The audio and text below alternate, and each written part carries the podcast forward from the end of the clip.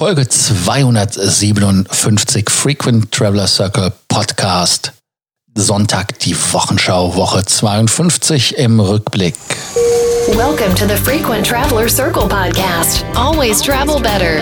Put your seat into an upright position and fasten your seatbelt as your pilots Lars and Johannes are going to fly you through the world of miles, points, and status.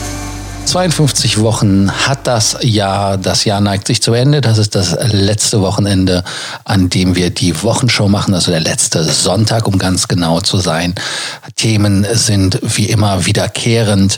Da müssen wir einfach direkt wieder einsteigen mit der UFO und dem Lufthansa-Konflikt, auch wenn die Lufthansa im Moment nur indirekt betroffen ist, weil die Tochtergesellschaft German Wings von den Flugbegleitern ab dem morgigen Montag bestreikt werden soll. Das ist die einzige gute Nachricht, dass nur die German Wings bestreikt werden soll. Was heißt das? Das heißt, 30 Flugzeuge mit 1400 Mitarbeitern, so steht es in den Konzernangaben. Davon sind 800 in der Kabine und die German Wings ist, ja, wenn man so will, die Nachfolgemarke von Eurowings, also das heißt umgekehrt Eurowings die Nachfolgemarke von Germanwings. Man wollte die Marke ja einfach auch verschwinden lassen. Es werden aber trotzdem noch 30 Flugzeuge betrieben, werden aber für die Eurowings eingesetzt. Man weist bei Eurowings darauf hin, dass man 140 Flugzeuge habe und diese 30 Maschinen, naja, sie tun weh, aber es würde da nicht ganz so schlimm sein. Man erklärte auch, dass der Steigaufruf unangemessen gewesen ist. Das war so die Aussage am, ja, am Freitag, als die UFO das verkündet hatte. Aber dann gab es eine, ja, nennen wir es einfach mal eine Wendung, die es bei der bei der ähm, Eurowings, Germanwings, egal wie man die Wings jetzt nennt, äh, war, ist es so, dass die Germanwings eingelenkt hat etwas und man hat gesagt, wir würden da auch der Forderung jetzt nachgeben, aber und das ist jetzt das Spannende, die UFO sagt, nö, nö, nö, nö, nö, das ist der, äh, ist jetzt nicht der Grund. Wir müssen mehr streiken. Und das Originalzitat von Nikolai Baublis ist in der deutschen Presseagentur, sollte das tatsächlich helfen, werden wir den Streik absagen. Und ähm, ja, aber ganz im Gegenteil meint er, fürchtet man, dass bei der Kommunikation des Managements drei Tage lang noch nicht genug sein werden. Anmerkung von mir, gestreikt. Also es soll mehr gestreikt werden auch wenn der offizielle Grund oder Streikgrund die Teilzeitregelung ist und es angeblich nur elf Leute betrifft. Also wie gesagt, es bleibt spannend. Ähm, ja, schauen wir einfach mal.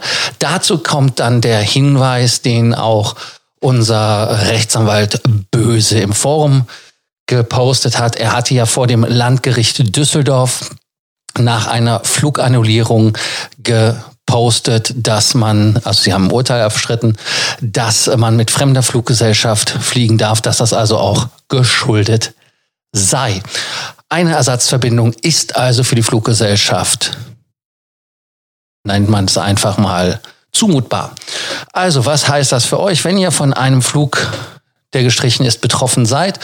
Fragt ihr bei Eurowings, würdet gern umbuchen, nennt bei Eurowings euren Wunschflug. Also wenn ihr sagt, okay, Eurowings, ich fliege mit euch, dann später oder wie auch immer und das ist okay. Okay, happy, so do it. Wenn ihr sagt, nee, das will ich nicht, dann solltet ihr ganz klar selber auf eigene Faust buchen und dann die Eurowings in Regress nehmen. Das ist zumindest der Rat von äh, Dr. Böse.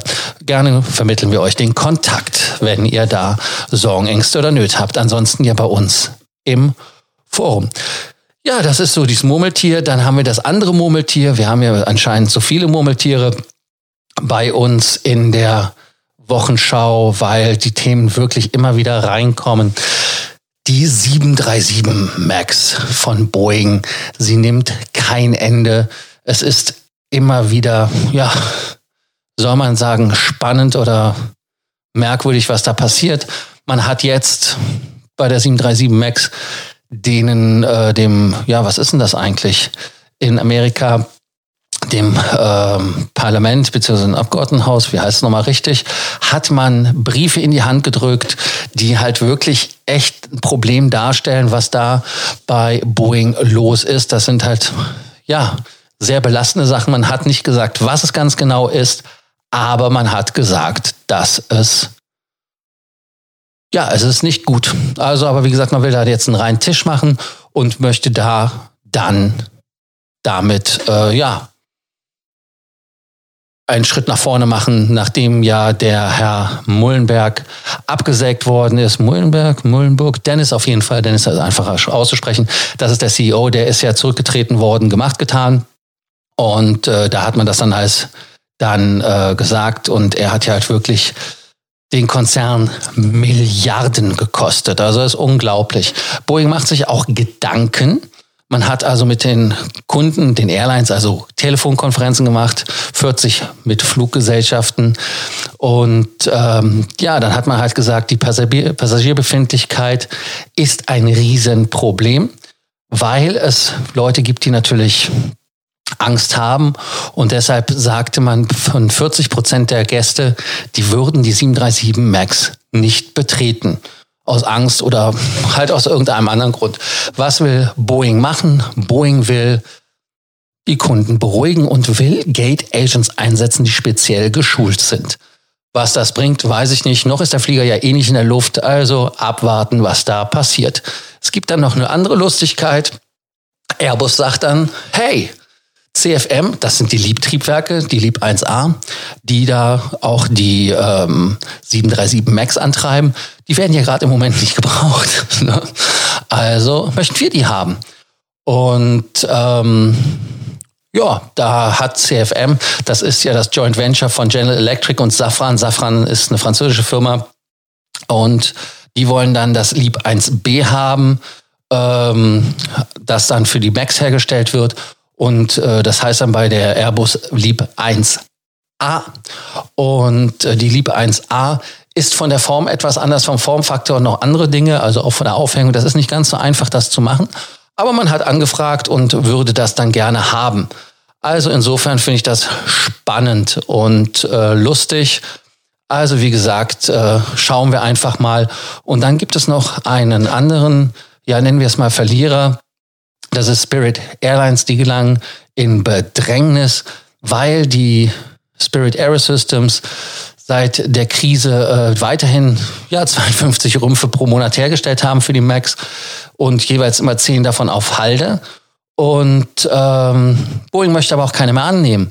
Und jetzt muss man halt gucken, was man da macht. Also die haben halt das Problem, dass man bei Spirit Aerosystems, ich weiß gar nicht, warum ich Airlines gesagt habe, Spirit Aerosystems natürlich, ähm, die machen die Hälfte ihrer Umsätze mit den 737-Komponenten und äh, sie werden ja das Ganze nicht positiv beenden, wenn das so weitergeht. Also das heißt, die machen den Sittich. Da hat Boeing ein echtes Problem, wenn die Rümpfe dann nicht mehr gemacht werden. Wie schon eben erwähnt, äh, Boeing braucht den Neuanfang und äh, der Boeing-Chef Muhlenburg äh, ist zurückgetreten worden. Also insofern, das sind die 737 News soweit. Dann gab es natürlich noch andere Themen außer der Streik der UFO und der 737 MAX. Das ist ganz klar. Da gehen wir doch mal ein bisschen rein. Ryanair möchte einen Open Sky Test machen. Heißt also, man möchte schauen, wie man mit Russland in 2020 weiter verfährt und will dann nach St. Petersburg fliegen und EasyJet ebenfalls und man will da Billigflieger positionieren. Das sind dann Fluggesellschaften wie Ryanair, EasyJet, Air Baltic, Wizz Air, Volota, Fly One haben da beim, Finanz, äh, Finanz, schon beim Verkehrsministerium Flüge in 22 Länder angemeldet und auch aus Deutschland soll es Verbindungen geben. Die Teilliberalisierung des Marktes in Russland bringt also auch die Billigflieger dahin. Das ist doch mal eine gute Nachricht, wenn man, ich sage jetzt mal mit ähm, Ryanair ausgelassen, aber mit Air Baltic ist es immer eine super Geschichte. Was ich auch spannend fand, war, man hat ja die Freunde der Qatar Airways äh, kritisiert, dass sie mit dem kürzesten Flug Der war ja da äh, Lüttich oder was das da war. Lüttich, ich weiß nicht mehr ganz genau, was war. Also Belgien irgendwas. Und, oder Maastricht. Also Holland, Belgien. In dem Dreh, wo sie mit der Cargo durch die Weltgeschichte geflogen sind. Und äh, man hat jetzt 30 Boeing 787 auf Bestellung gehabt. Und man hat jetzt Bestellungen angenommen, noch vor Jahresende. Ganz einfach deshalb, weil Boeing ihre Zahlen pimpen muss. Immer dann, wenn das Flugzeug übernommen wird, ist es so, dass dann natürlich auch die Zahlung erst erfolgt. Und hier war es also so, dass man sieben Flüge oder Flugzeuge abgenommen hat und man hat diese Flugzeuge trotzdem genommen, obwohl die Q-Suites aus äh, Gründen meistens der Qualität, aber hier ist es wohl das Problem, dass die Q-Suites, wenn sie in die 787 eingebaut werden sollen, die sind etwas anders, modifikationsmäßig, weil der Rumpf in der 787 ist wesentlich kleiner als der von der 777. Da gibt es also Probleme. Und ähm, trotzdem hat man die abgenommen, um Boeing da ein bisschen, weiß nicht, entgegenzukommen oder Boeing hat denen irgendwas gegeben. Man weiß es ja mal nicht, eine Hand wäscht die andere und so weiter. Ihr wisst ja, wie es ist. Und äh, ja, die sind dann abgeholt worden, sind nach Doha geflogen und sind fast stehenden Fußes wieder umgedreht und sind dann weitergeflogen nach Kalifornien. Und zwar eigentlich, und das ist halt das Interessante an der Geschichte, sind die ganzen Flugzeuge äh, durch die Weltgeschichte geflogen. Sie haben für den Flug von Painfields, also von dem Boeing-Werken nach Doha, sind die durch die Weltgeschichte richtig geflogen. Das sind, äh, wie viele Kilometer sind das? Bummelig. Ähm, ich weiß, also auf jeden Fall ist das ein Vielfaches dessen, was man fliegen muss. Das sind ja 16 Stunden Flüge fast. Und äh, wenn man dann den Flug da nach ähm, Kalifornien sieht von, von Seattle aus, das sind keine keine zwei Stunden. Also das, wenn man das siebenmal macht, das ist natürlich ein echtes Thema. Also das muss man ganz klipp und klar sagen. Umweltschutztechnisch war es nicht so prell, äh, prall, prall, äh, prall und ähm, ja, wird wohl daran gelegen haben, vermutet man, dass es äh, bei dem ganzen irgendwelche ja, finanziellen und äh, zolltechnischen Gründe hat. Das heißt also, dass das Flugzeug erstmal in das Land fliegen musste, wo es hin zugelassen wird, dass die in Doha, also Katar, da erstmal ähm, sich dem Flieger papiermäßig äh, anvertrauen mussten, Unterschrift geben mussten, ich weiß es nicht, und dann wieder zurückfliegen. Die Fluggesellschaft macht das wahrscheinlich auch nicht sehr gerne, weil es kostet die ja richtig, richtig Geld. Also insofern waren das sehr unterschiedliche äh, Thematiken. Also wenn Papierflieger, das sind die Leute, die im Finanzministerium oder sonst wo sitzen, über richtige Flieger entscheiden, dann ist das manchmal sehr tief, wie die fliegen geistig. Also insofern ist es schade, wenn aus Umweltschutzgründen so etwas gemacht werden ähm, oder vermieden werden sollte. Aber sowas aus, aus technischen Gründen, das heißt also aus der Technik der Buchhaltung, gemacht wird, dann ist das schade. Also wie gesagt, sollte man nochmal überdenken die Vorgehensweise. Dann eine gute Nachricht kommt aus München. Die Münchner Flughafen hat CTs, also sogenannte Computerkomographen, im Test und ähm, die Kontrollen sind so etwas teurer, weil das Gerät ist teuer. Aber man hat zwei Vorteile. Das eine ist vielleicht, dass wir unsere Flüssigkeits Mengen loswerden. Das heißt also, dass wir an Flüssigkeit mitnehmen dürfen, was wir wollen, weil, und das ist jetzt das ganz Spannende, diese Computertomographen automatisiert feststellen können, ob das ich sage jetzt mal ganz platt, Coca-Cola ist oder was, was Bang macht. Also insofern ist das eine super Geschichte. Und das andere wäre toll, dass wir auch nicht mehr die Notebooks und alles rausnehmen müssen, sondern man geht einfach nur noch durch den Kontrollstreifen durch. Der Computer erklärt durch den Computerchronographen, das ist okay oder das ist nicht okay. Und ähm, bis Ende 2022 für die Bundespolizei ja, 89 CTs einschaffen und die kosten pro Stück festhalten 2,3 Millionen Euro pro Stück, pro Stück. Das Ganze war 89. Also wer sich das Ganze anschauen möchte, äh, möchte im Terminal 2 in München gibt es zwei Kontrollspuren, die von der Lufthansa genutzt werden. Und da kann man das ausprobieren und kann auch sehen, dass man den Fast Track einfach mal auch ein Fast Track sein lässt. Aus der Hotellerie gibt es noch eine Nachricht von Hilton.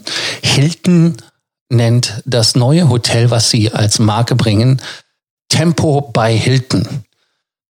Ach, trinkt wie ein Taschentuch, aber man sagt, dass, es, dass, dass dieses eine Marke sein soll, die für ähm, affluent crowd. Also das heißt für jemanden, die dem Lifestyle und äh, auch Limited Service mögen und äh, im Bereich äh, Hilton Garden Inn angesiedelt ist, aber größere Zimmer und Plush, was auch immer Plush heißt. Die Amenities sollen Plush sein. Also mal schauen, was das wieder wird, weil viele Marken, die es gibt, gerade bei Marriott oder bei, bei ähm, IHG zum Beispiel, da kann man ja selber von IHG oder von Meld aus nicht sagen, was der Unterschied ist.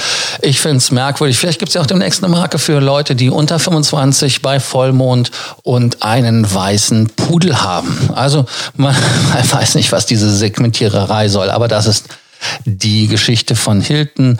Tempo bei Hilton ist die neue Marke. Das ist, ja, das ist das, was kommen soll. Dann eine Nachricht, die ich euch schon mal genannt hatte. Äh, das ist SkyTeam. Das ist ein Mitglied, was SkyTeam verlässt. Und das ist leider, leider China Southern mit ihren 380er Flotte zum Beispiel. Und ähm, warum ist es so, dass sie die Flotte verlassen? Und ähm, hier ist es halt einfach so, dass ähm, ja man durch die ähm, durch die ähm, ja, nennen wir es einfach mal ähm, Umorientierung, die SkyTeam Allianz zum 31.12. verlassen hat, also abgeschlossen sein soll. Also wer da Mitglied ist, vielleicht irgendwo noch ein Statusmatch mitnehmen. Dann für alle Lufthansa-Freunde mit der silbernen Karte, der Wartebereich oder exklusive Wartebereich, wie man immer so schön kokettiert, ist ja immer wieder ein, ja, nennen wir es ein Thema zwischen C14, C15. Das war für die 380er, um da mit diesen Priority Gates die Massen zu ja, befrieden. Aber man will da jetzt eine richtige Lounge hinbauen. Ab dem 13. Januar wird der, wird der Lufthansa-Konzern anfangen, das umzubauen am Frankfurter Flughafen. Und dann kann man von der Lounge ins Flugzeug steigen, was ja eine coole Sache ist.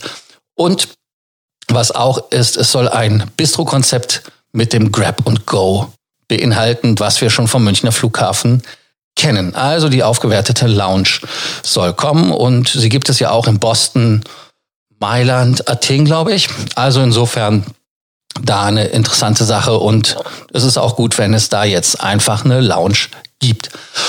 Und zu guter Letzt die letzte Meldung, die wir wichtig fanden dieses Jahr in 2019 in der 52. Woche ein bisschen mit einem Tränen, äh, Tränen im Augen, ist Air Berlin räumt die alte Zentrale. Immer wenn ich mit dem Bus am Saatwinkler Dank vorbeifahre, ja, es ist schon, ja, es ist schon traurig, dass die Air Berlin kaputt gegangen ist. In Anführungsstrichen muss man ganz brutal so sagen.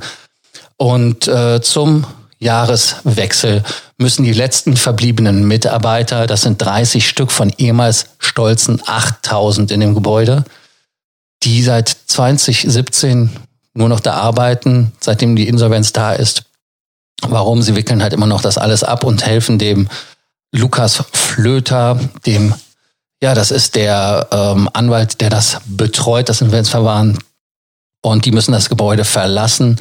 Und ähm, ja, also wirklich Air Berlin geht zu Ende, selbst wenn da noch die Anzeige hängt, also das Air Berlin Logo oben und alles. Aber der Hausbesitzer will umbauen und deshalb müssen sie halt wirklich gehen. Air Berlin ist aber trotzdem noch nicht ein Ende. Es gibt ja immer noch die Klage, die beim High Court in London anhängig ist und auch nochmal in Berlin anhängig ist gegen die Etihad und wie die ausgeht, was am Ende des Tages aber nichts daran ändert, dass die Air Berlin nicht wiederkommt. Schade, schade, schade.